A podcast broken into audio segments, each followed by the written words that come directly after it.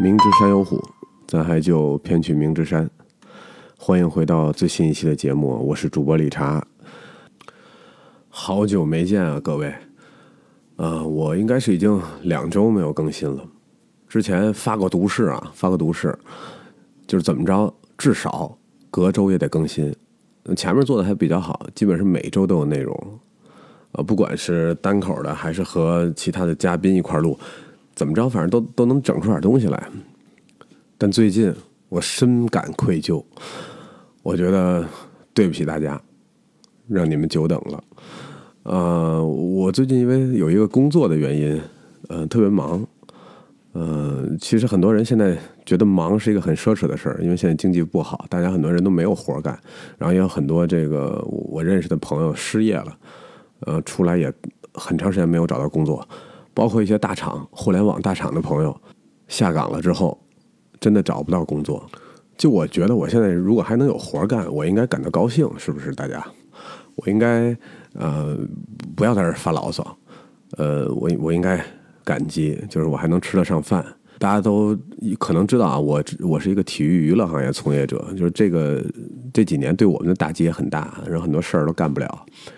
然后我很幸运呢，呃，又有一个客户，然后我们又能做一起做一些事情，呃，所以这个忙于拿这个活儿，忙于去赢下这个客户，加班加点儿，然后和我的团队呢一直特别累，嗯，基本上没有什么时间可以，呃，也不是说没有时间吧，甚至有的时候就连精力都没有，就是确实很累了。没办法有足够的能量去构思我要聊什么，也没有这个足够的这个呃空闲时间让我能够去和其他嘉宾去录制。哪怕有时间的时候呢，我也想放空休息一下。我发现这个体能是跟不上的。那我休息的时候干嘛呢？我一般会看一些东西，我不管是影视的东西啊、访谈啊，或者书，然后这些东西都会让我觉得是一种充电，让我能更好的激活我的大脑，再一次呃投入到工作当中。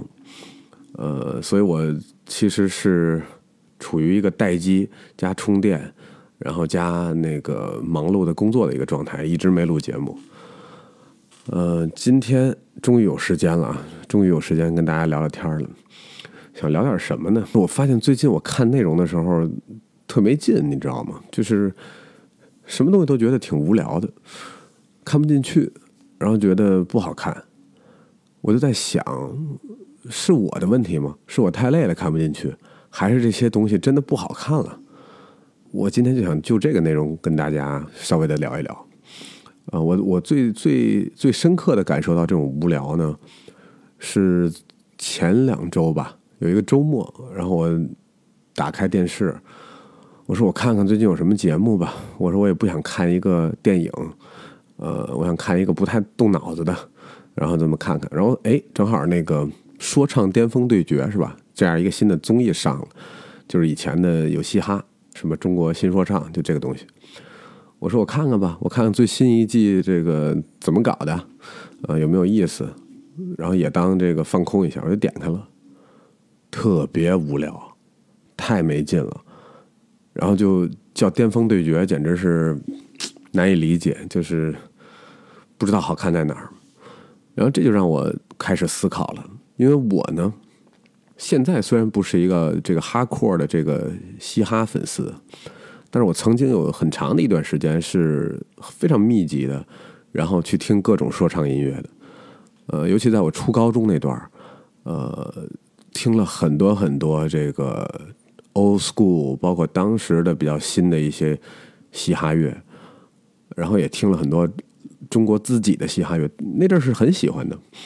然后有很多朋友当时这个也一块都看，因为大家都是打球的，呃，练篮球的这些朋友，当时都被嘻哈文化影响，甚至穿衣服也穿的肥肥大大的。那时候的嘻哈是讲究穿那个特别肥的东西嘛。我当时还有一堆这个特肥特肥的衣服，然后觉得特别酷，我很喜欢。我在想那时候如果我还算喜欢 hiphop 的话，为什么今天我看这个节目觉得无聊了呢？真的就是索然无味，一点都不让人兴奋。我就仔细听了一下这个头两期的这些歌，嗯，我觉得不是我的问题，确实是这些歌的问题。这些歌有一个特点，就是千篇一律。如果你但凡是个嘻哈粉丝的话，你觉得你肯定似曾相识，在哪儿都听过。怎么讲呢？就毫无新意，你知道吧？都是别人做过的东西，尤其是这很多歌呢，是这个欧美的 rapper 做出来的东西，然后大家是借鉴也好，是这个致敬也好，反正就拿过来用了。所以我就觉得一点都不刺激我，我就觉得挺没劲的。但是客观的讲，其实现在的中文说唱的技术层面一定是更好的，它的这个 flow 编排，它的很多技巧是更复杂的。呃，他所用的 beat，他编曲，然后他采用的很多元素、一些设计，都比原来是先进了。那为什么没有原来的感觉那么无聊呢？我觉得这就和嗯，今天我们所处的这个时代有关系，就是这个互联网时代有关系。就我们今天创作的辅助工具太多了。如果你想当一个 rapper，是很简单的一个事儿，你可以去。学习，现在我我听说都有那种那个说唱培训培训机构，就教你怎么 rap，然后教你这个 flow 啊、韵脚啊这些这些基本东西，以及告诉你怎么做 beat。然后你现在想做一个 beat 也特简单，就是你可以去网上那种素材库里去找，你好点的话，你可以这个去素材库里买各种音色的素材，然后自己编曲。你要是没这个技术也无所谓。你可以直接去买这个现成的一些伴奏啊，现成的一些伴奏，然后直接在上面就 rap。然后你你只要品味还可以，你就可以开始创作了。然后 flow 也是 flow，我们在现在的互联网情况下呢，就是你可以接触到全世界最棒的 flow，最新的 flow，然后你拿过来，然后把它套到你的歌里，然后把词儿编好。本来写词儿是最难的一步吧，就是你一个 rapper 好或不好。你的表达是很重要的，你到底在聊些什么？然后你讲的这个故事，让人愿不愿意听下去？有的人是深刻，有的人是尖酸刻薄，有的人凶狠，对吧？这都是你的特色。然后你听到一些特别有特色的东西，你会觉得哇，这个是一个好 rapper。那现在连词儿，呃，都有这种工具来帮你生成，你都可以这个直接去想个办法去押韵，然后所以就变成了这个一首说唱歌曲。全部可以用互联网检索的方式，用辅助工具帮你找到，然后你可以把它传出来，很快就可以成为一个 rapper。然后你就经过练习，然后就可以出来唱了。当然，这个这个这个，咱们咱们国内 rapper 好多人也也就是这么干的啊，他们就是这么干的。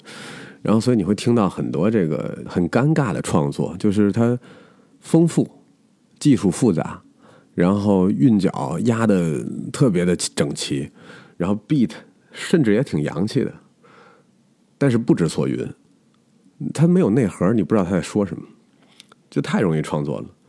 这个东西就导致没有灵魂，你知道吧？他没魂儿，你用的全是别人的东西，你在哪儿？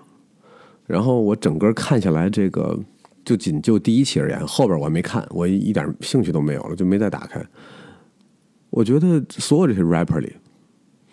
你们都在喊 real real real 啊，对吧？就是我要真，我要讲我自己的故事。我觉得全场就一个人最 real，就是宝石老舅，真的，其他人都挺假的。您玩的都是别人的东西，全部是拿来主义啊，对吧？就直接借鉴了。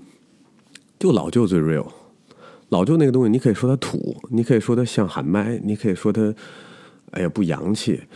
但是他那个东西就是 real，他在唱的东西就是他想说的话，而且他从来不 rap 别人的生活，对吧？他不会说，哎，我最厉害，你弱，我有妞，我有车，我有大金链子，然后你们都不行，你们只能学我，你们永远赶不上我，我就最屌。他不唱这些，他唱的啥呀？他唱的就是他自己的生活嘛，就是一个在东北长大的小孩他儿时喜欢的东西，那种在台球厅长大的。小流氓，对吧？然后这个咱也没有贩毒啊、杀人放火这些事儿，咱可能无非就是抽烟、呲个妞，然后这个这个吹吹牛逼，是吧？就就这些东西，以及什么那些港片啊，呃，九几年的大陆摇滚乐啊，对这帮东北孩子的影响，然后他们带着一种武侠的感觉把它唱出来了，这还不 real 吗？其他的虽然在技巧上，嗯，在这个所谓的品味和这个审美上，可能比老舅好，但就是太假了，太假就没意思。我这次我得给老舅点个赞啊，给老舅竖个竖个大拇哥，就是您土，但是您 real。我觉得这个就比那些 fake 的东西强，就包括音乐创作上，包括流行乐创作上，那些成熟的现在的网络互联网的作品，他再成功再火，他也不如那些可能在这个呃学校里自己创作，然后这个蹩脚的一些编曲，然后不成熟的演奏，然后很尴尬的一些东西，没有那些东西动人，那些东西是真的。是带着自我创作的欲望和一些原始的东西出来的，我觉得那些东西都比呃这些东西好。我们举两个反例，呃，我觉得在第一期节目里，啊，还包括第二期吧，我觉得我受不了的两个人啊，王以太，然后还有一个叫是叫咖喱吧，还是谁啊？王以太那个东西，其实他的演唱啊，他的一些这个风格，其实。在国内 rapper 里算比较洋气的了，对吧？但是您那个作品呈现的怎么说呢？就你把你的人声拿掉，你光听那个伴奏，你以为就是 Kendrick Lamar？就那整个那个乐队的编排，他带了一个乐队来，然后那个乐队的编排，那个 B 那个鼓点儿，以及中间的各种这个这个段落的编排，那就是 Kendrick 做过的东西。就您就这么拿过来用，是不是有点没意思了？就我直接听 Kendrick Lamar 不就完了吗？人家那么棒，全世界最好的 rapper 之一，我听他就好了。你把他的演出用过的东西再做一遍，我觉得就不怎么样。然后咖喱那个也是，咖喱那个我觉得就相当于两三首 Kanye West 的 B 传到一块儿搞出来的东西，就这些东西。你是唾手可得，你是好好多大陆歌手，那个大陆的观众没听过，但是不是有点太简单了？就这事儿做的太简单了。那为什么会有这样的现象呢？怎么回事呢？我觉得就是互联网改变了这件事儿。因为你现在用互联网可以检索到你需要的几乎所有东西，不管它是一个大众的，还是它是一个。特别小的这个别的艺术家创作的东西，你都能找到，而且这个数据也很说明问题。一个 YouTube 视频有多少点击，一首歌在 Spotify 上有多少的播放，你可以清清楚楚知道什么风格火，大家现在喜欢什么，然后我就做这样的东西呗，我就做这样的东西，然后于是就有了今天的问题。我就想聊聊这个问题，就是大数据的出现。我觉得杀死了创作者的敬畏心，就这么严肃。我觉得太严肃了，这个问题令我感到不安。如果大家都是以这种方式创作，我觉得未来不会好啊。人类的创作会越来越差。虽然表面上呢，呃，我们做出了更先进、更复杂、原来前所未见的东西，但就不真诚了。创作者最重要的是什么呢？感动的，让我们觉得有情绪共鸣的那些东西是什么呢？绝对不是这些流于形式的东西。你做的再花哨，再和国际接轨，这核不行就是不行啊。从说唱里边跳出来，我们把范围扩大一点，我们看看今天的流行音乐市场一个样子。那现在最火的音乐是什么呀？网络歌呗，抖音歌。抖音歌是怎么创创作出来的呢？抖音歌就是基于大数据，用这种流水线的方式。批量生产创作出来的一种产物，呃，它逻辑是什么呢？就是说，这个大数据平台以及这个一些音乐公司吧，现在都是基于互联网数据，呃，来选择一波这个可能并不知名，但是有点水平的这些这个音乐人来为为他们写歌，写这个呃所谓的这些网络歌嘛。方式是什么呢？是这个大数据会定期把现在网上最火的音乐扒下来，然后就告诉这些创作者什么样的和声走向现在大家乐意听，啊，什么样的这个歌词内容会火，啊，你旋律往哪哪样靠，然后你编曲怎么弄最火，然后你们就跟着这个指示，等于下了一 brief，下了一个这个需求说明，然后你就全按这个写。比如有一阵儿四五三六二五一这样的一个华语乐坛最常见的这个和声走向，最近特别火，这一两个月它的数据特别好。那好，我们未来就只创作四五三六二五一的歌，先创作一个月。然后再火一波，然后这时候可能有人啊，有别的人，嗯，写写了，比如说六四一五，他又写了几个，然后哎，最近这俩月六四一五很好，好，那我们就大规模的再生产一波六四一五，然后突然比如说谁又做了一个什么一五六四的一个歌，然后大家这个再创作一波一五六四，然后这个。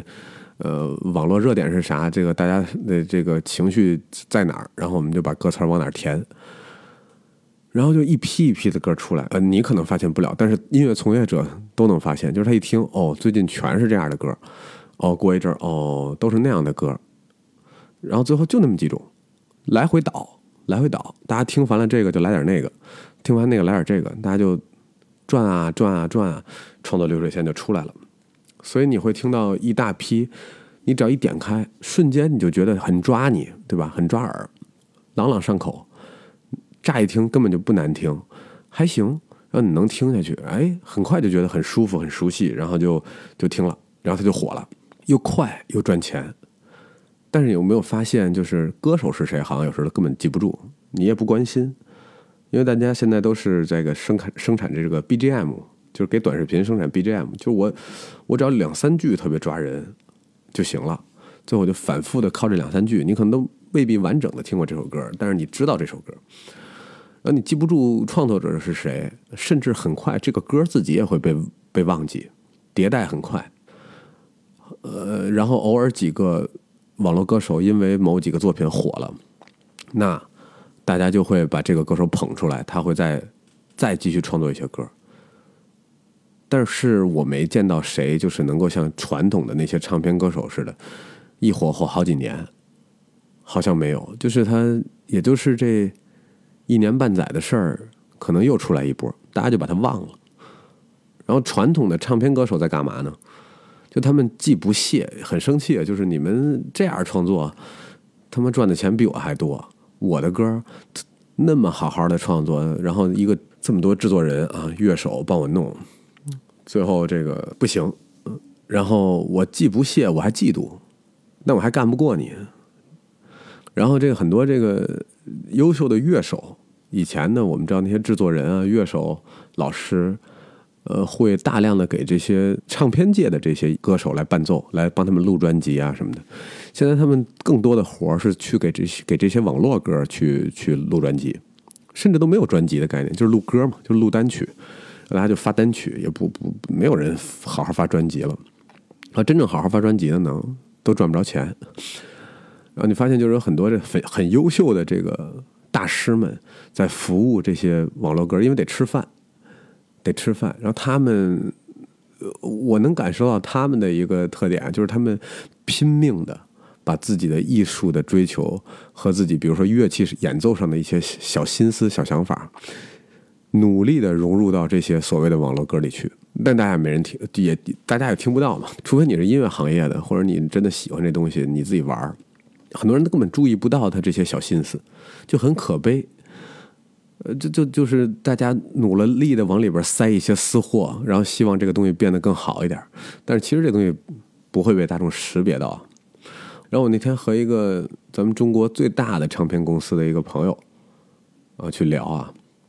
他说：“现在他们公司最卖钱的歌就是那些抖音歌，他们有这个一波团队专门是做这种歌的。反倒是那些特别有名的、我们都认识的那些优秀的传统的歌手或者音乐人，他们的歌播放量、点击量卖的都不行，然后他们赚不到钱。这个音乐的钱呢，全一大头都是从这个这些这些网络歌来的。”然后包括上音乐节或者去节目，然后也会唱这些歌，因为这些歌现在被就就是火，能能赚一段钱。传统歌手怎么办呢？自己的歌卖不出钱去，然后大家听的也不多，只能靠上节目拿通告费来来过活，因为他脸还是被人认识的。就现在很难再见到像过去，呃，一首歌火这个一年，甚至会多年被奉为经典的这种情况。就这种情况现在太少见了。我在想，是我们这个怀旧嘛？就那觉得那时候东西好，我觉得不尽然。我我我觉得就是那个时候的东西更经得起推敲和经得起时间的验证。所以我们看到啊，很多老歌总能被翻唱、被翻红。会被大家回忆起来，然后反复的在在近些年被播放。就很多以前很早很早的歌，突然又火了，大家一翻就觉得，哎，这个好听，这个怎么那么好听？大家又听。其实大家还是能分辨精致的东西和这种快的快餐式的东西的，但是谁也不会多想，就是觉得，哎呀，老歌挺好，让我们再再听听老歌吧。我觉得很明显，包括近近两年。比如什么杨丞琳啊、王心凌啊，因为上了节目唱了曾经的作品，大家发现，哎，他们那东西原来那么好呀！当时其实我们那个那个时候听的时候，我们没觉得怎么样，我们觉得那就是正常的一首歌，甚至有时候还觉得不怎么样，在那个时候觉得不行。但是现在大家一听，哎，原来杨丞琳唱的这么好呀！原来那个歌这么好听啊！王心凌出来唱一个《爱你》，全网火成那样。真的只是因为直男的回忆吗？我觉得不不完全是。他那个东西你听一下，你现在就觉得，哦，其实还是蛮精致的。你就想这个两千年左右的台湾乐坛，包括大陆乐坛，那些专辑做的就是非常的有质量。然后有很多我们现在觉得好的歌，都是那个那个年代创作出来的。我觉得那时候的作品呢，它是带着创作者那些快要溢出的小心思和小设计。然后就非常可爱，经得起时间验证。那那时候的歌是没有所谓的大数据支持吗？那时候靠什么呢？靠的是一个一个的艺术家的个人判断，可以说是他们个体经验的一个产物。我觉得这种个体经验从某种意义上也是一种数据，但是是更聪明的数据。我觉得比大数据要聪明。嗯，它聪明在哪儿呢？它优质在哪儿呢？我觉得是在于它几乎总是带着一个人的偏见而创作出来的，它不客观，他融合了这个人听过的东西，他的品味，他的喜好，最重要的是他的执着，而就是这种和客观情况的细微偏差，也就是所谓的和大数据总结出的大众喜好的这种偏差，给我们带来了一个又一个的惊喜。是这种不够客观、略带自恋、略带偏执的这种，甚至不能和所有的大众达成完全的共识的这种样一种创作，给我们带来了最大的慰藉，让我们觉得好。其实当年的歌手都有一个诅咒，这个很多音乐人、制作人都提过，就是他们在发专辑之前，永远不知道哪一首歌会火。他们也不知道听众们会不会接受他们这次的创新和设计。就是你有时创作出来一个十首歌的专辑，其实这第四首是你花了最大的心思，你埋了最多的设计，然后你你也觉得最代表你现在的艺术品味，呃，艺术艺术价值观，特别把它当宝。你希望第首第四首歌是最火的，最能被大家接受的。就结果你发现，哎。第六首最火，然后你觉得那首其实是你凑数对付出来的，但是获得了商业上最大的成功。这种情况屡见不鲜，包括李宗盛他们也在说嘛，就是他曾经最引以为傲的很多歌，呃，最代表他们真实的水平的歌，但最后没有特别火。然后这就是他们当一个诅咒，他们花了那么多的心血做出来的东西，不一定每次都如他们所愿。得到他们真正的结果，因为艺术家很在乎你喜欢我哪一个作品，因为什么喜欢，哪怕你喜欢我的理由不太和我最初的设计不太一样，我都会有有一些失落。嗯，就是这样。然后我记得 Beyond 嘛，当时黄家驹也是，他最最喜欢的一些作品，反倒不是他最火的那些作，他最火的那些作品，有的时候只是，嗯，就是他的呃一个行活或者说是一个这个这个很快创作出来的东西。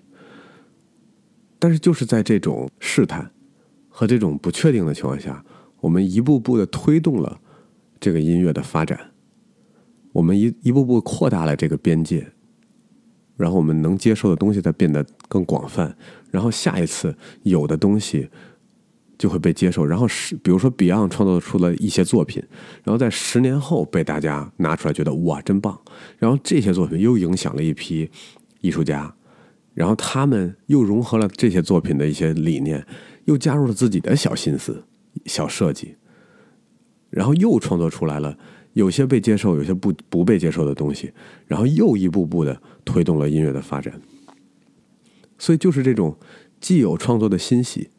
也交杂着这种不甘和失落的这样一种复杂的情感，推动了这一代一代的艺术家们继续创作、继续研习、继续带来更新也是更好的作品。那这个才是我觉得音乐行业，包括很多行业的一个健康的状态，就是我们得允许这种不安、不确定性的存在，我们才能让这个东西一步一步的有变化、有进步。我们很难见到今天的这些音乐创作者带着当年的那种不安的心情发布自己的作品，因为大数据已经说了，你就按这个套路写，你批量写，二十首、三十首准能火一首。你按照这个套路，你一天就能写一首，甚至你两个小时就能写一首。你你编录混都做完，两天做出来了，你一个礼拜写写出来的歌，也许就能火一首。那他们就没有之前所那个痛苦了，他们的痛苦不再是。原来的那种纠结，但他们也痛苦。他们他们的痛苦变成了因为量产这种速食产品、这种快餐所带来的空虚和无聊感。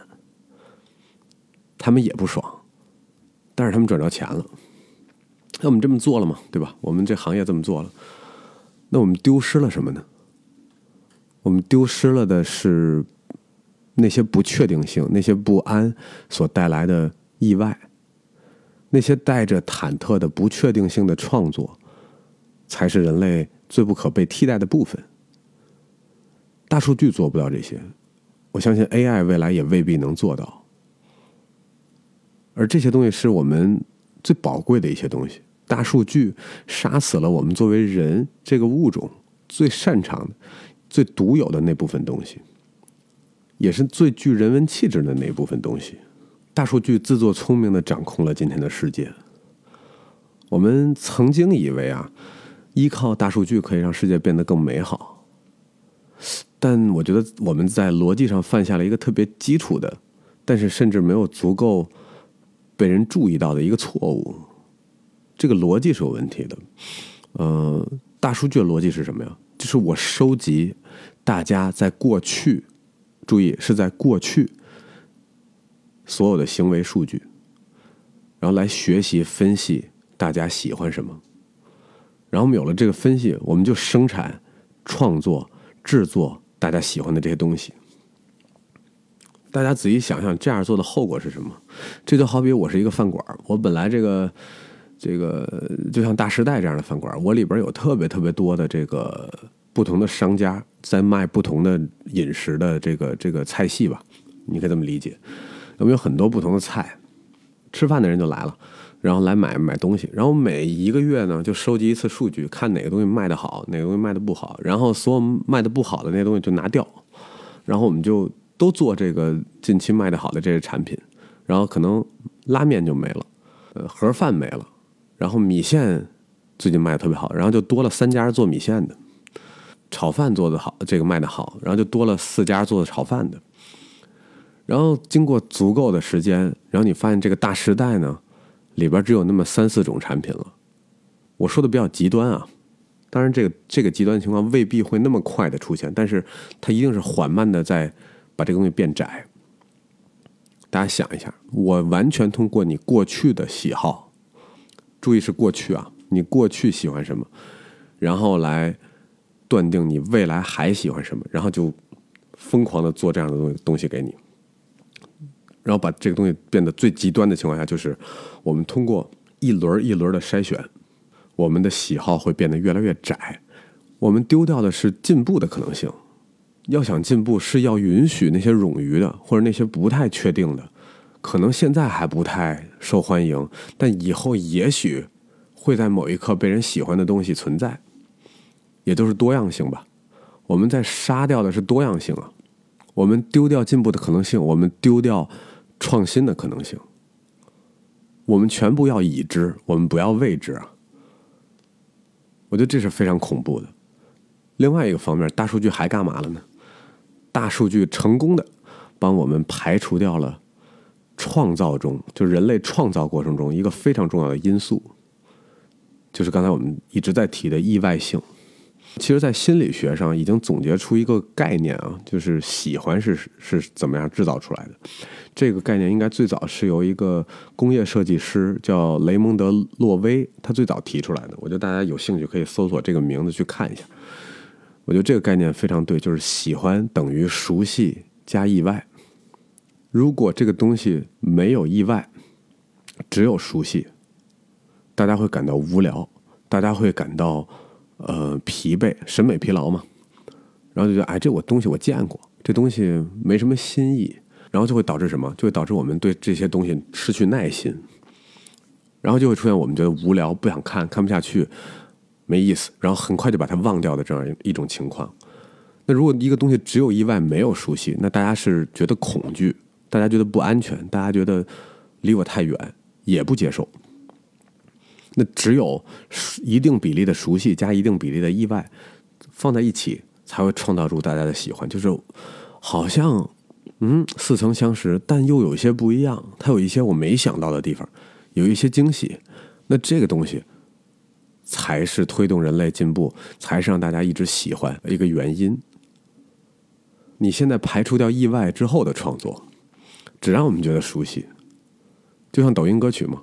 你想，你听抖音歌曲的感觉，就是觉得似曾相识、朗朗上口，但很快就变得索然无味，然后一个月甚至半个月，这歌就不见了，太疲劳了。于是，这个作品的寿命周期变得越来越短。意外是很宝贵的呀。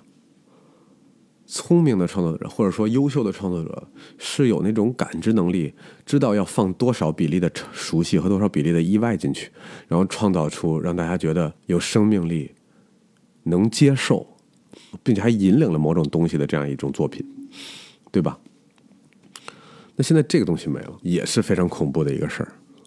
我们就在制造更多无聊的垃圾。一种只能短期刺激你感官的某种速食产品，它已经不是艺术创作了，朋友们，我们再也看不到那种一幅画作传几个世纪，对吧？或者一个电影从五六十年代然后然后拍出来，然后到现在每隔一段时间还有人反反过去去看，你愿意多次观看近两年的任何电影吗？很难吧？从音乐里出来。我们可以看看这其他的行业是不是按照这个逻辑，在大数据的管理下，都都成这个趋势呢？大家可以套到自己喜欢的一些创作领域、一些事物，包括工作，包括产品设计、服装，大家感受一下，是不是这样？我们就举一个。很典型的例子，比如说国人非常喜欢的综艺市场，中国人很喜欢，亚洲人很喜欢看综艺。然后曾经，我觉得中国的综艺市场有一段啊，也是百花齐放，各种类型的节目都有，而且都有生存之地。有这种很小众的节目，有严肃的，有喜剧的，有这个娱乐的，有日韩那样的这个选秀，有欧美类型的真人秀，也有我们原创的一些。综艺，比如说最早网综的这个开山之作《奇葩说》，那个是全球第一次有这样的形式的综艺吧？我们也创造了一些新的形式，国外没有的，也挺好。除了那些 抄人家的或者买人版权的，我们也有自己的东西。呃，后来很多节目不让拍了，为什么呢？因为数据不好，数据觉得它不行啊，然后所以大家都往一个形式上搞。哪个东西数据好，谁火，咱就模仿谁，然后就都要往一个方向去，连这个很很微观的一些这个制作和操作都在往一个形式上靠。你很难看到这个国内的综艺现在有不同形式的包装，或者不同形式的剪辑，不同形式的设计和节奏，呃，没有那种多元了，就大家都在往一个节奏、一个模式、一个套路上走，就都要加一些很幼稚的花字，是吧？搞一些特别搞笑的这个背景音。弄一些这个真人秀的这种搞冲突的一些剪辑，连这个花式口播这个形式都变成了一个统一模板。大家还记得花式口播是怎么来的吗？我记得特别清楚，是在那是一几年，一四年还是什么时候？就是第一季《奇葩说》的时候，当时还没有花式口播这个事儿啊。当时的广告都是纯露出或者明谢。或者在节目字这个节目尾的时候出出字幕的时候有一有一次露出对吧？啊，我记得当时是这个奇葩说的团队马东老师，马东老师在第一次，然后去在第一季的节目里做了花式口播的形式，当时我觉得特别厉害。我记得他把这个观众讨厌的在内容里边插插广告这件事儿给解决了。他把这个广告变成一个非常有个性的、符合节目调性、符合奇葩说性格的一个一个方式，就是我们今天所谓的花式口播。我到现在都记得，我记得第一季赞助他的有这个吉普自由光这个车嘛，他的广告语是“高智商高情商的吉普自由光”，这怎么可能是那个客户想出来？这绝对就是这个节目。为为他们做出来的，大家都记住了这句广告词，觉得很可爱，觉得哎，这个广告这么进来不反感了，觉得马东和他的团队为广告植入这件事儿做了一个好事儿，就是让它变得可爱了，让觉得又机灵又好笑，又增强了我对这个品牌的喜好度。我觉得这是很成功的一个形式，但是我觉得他是为了避免广告侵入内容做的一个。聪明的妥协的一个调整，我觉得他的初衷完全不是说这个东西应该变成一个标配。我觉得这个是只适合《奇葩说》这类的节目来做的，因为它是一个语言类节目。我用语言的聪明，我用语言的智慧帮你解决这个问题，是我这个节目的一个加分结果呢，这样一个形式现在任何一个综艺里都要使用，大家都要对它进行一个所谓的花式口播。甚至有的时候都不是花式了，就是一个硬口播，就是一个硬口播。以前就只是这个主持人这样念，现在选手也要念，然后这个嘉宾也要念，难以想象。为什么呢？因为大数据当时显示这样的广告形式好，所以大家都要。然后平台说我这样给你做广告，你就能给我更多钱，我就能帮助你做得更好，我有更多钱入账。就是这么个逻辑，然后大家都这么做，结果是什么呢？结果就是广告不再可爱了，因为广告主开始过多的介入广告的创作，就是你必须这个口播给我这么念，他们觉得幽默，但实际上无聊至极，或者说毫无幽默感，特别烂。然后于是大家开始讨厌这个口播的形式，就觉得怎么一个节目都在念广告？我记得前一阵有一个节目，我看那底下的评论就是。这哪是综艺啊？这不就是广告里边植入一个内容吗？哪是内容里植入广告啊？就是已经反过来了。就就你在国外很难想象这样的事儿，就是怎么可能这些嘉宾帮你念念广告呢？就很奇怪。然后现在所有的嘉宾想上节目分这个出场费，必须把广告给念了。然后这个东西就搅乱了很多事情啊，搅乱了很多事情。那到底你是代言还是不代言呢？你根本不是代言人，对吗？但是你把这广告念了。那你代言的那些品牌怎么想？他们还有没有独家性？都没了。然后就变成了这个，因为有了这些数据，广告主就不再听这个这个创作者的事儿这个话了，不再听创作者的意见了。有时候创作者之前可以去说：“你不要这么弄，我建议你这样这样这样，我帮你这样弄，这样大家都好。”当时的广告主主是听的，现在不听了。现在的广告。这些金主比谁都大，可以干预很多事情。我记得曾经有一段时间，创作者还是有很大话语权的。广告主因为优秀的创作者慕名而来，希望内容因为质量过硬，然后获得大众的喜欢，这样自己的广告费能带来很好的回报，然后大家都会呃共赢。因此，广告主呢和平台在很多时候愿意为优秀的创作者让步，尽量不不过多的干预他们的内容创作，然后也不会有奇怪的要求。现在都学会拿数据要挟创作者了。平台呢，不断的用这个数据吸引金主下单，然后承诺自己掌握了这个大数据流量密码。你看这样做广告好，我们能在这儿给你这样做广告，你就来吧。然后就培养出来一堆特别刁钻的客户。现在真的是对内容指手画脚。然后有一句话常挂在嘴边，就是我可撤单了啊！你要不这么弄，我可撤单了。然后你这儿要这么拍，这儿要这么拍，我看那个节目这么拍的效果特别好，你这儿也得这么拍，我就要这么拍，不拍我就撤单了。那儿我要这样植入，你必须这样给我植入，然后你跟他说这样不好，这样有可能伤害内容，有可能伤害粉丝，伤害粉丝就是伤害我，也伤害你的品牌，不行，我就要那样植入，因为数据说那样好。最后怎么办呢？最后就是流量也没来，因为你内容千篇一律，特别不好，审美疲劳了，然后就没获得这个观众的认可，然后没有观众的认可。就没有流量，最后你这个模式走不下去了。大数据说你没流量，收入也就没有了。最后什么结果呢？就是三败俱伤，创作者被数据赶着，被平台赶着，被这个金主赶着，就像赶鸭子上架一样，就是你就必须那么弄，然后你那么这样这样这样，然后很多这个创作者不能再掌握内容的走向了，最后就导致这个作品不成熟，剪辑很粗糙。让观众骂你，然后甚至有的这个节目组觉得我也不需要找那种名特别有名的团队来做，因为数据已经交给我了，我已经从别人那学会怎么做了，我也不需要找一个大牌儿来给我做这个节目了。于是就有很多年轻的不会干的，然后再拍，然后剪的做的很稚嫩，这是节目的问题。然后品牌呢，由于节目没人看，然后品牌得不到足够的曝光，他就不愿意再投入，和平台撕逼。最后钱进不来，回报不好，那平台就招不到商，也无法启动更多的项目，最后路就越走越窄。一个数据把所有人都整成明白人了，全都觉得自己大聪明，必须怎么干，然后这路就是越走越窄啊。我们看到的就是这样，不只是音乐，不只是综艺，都是这样。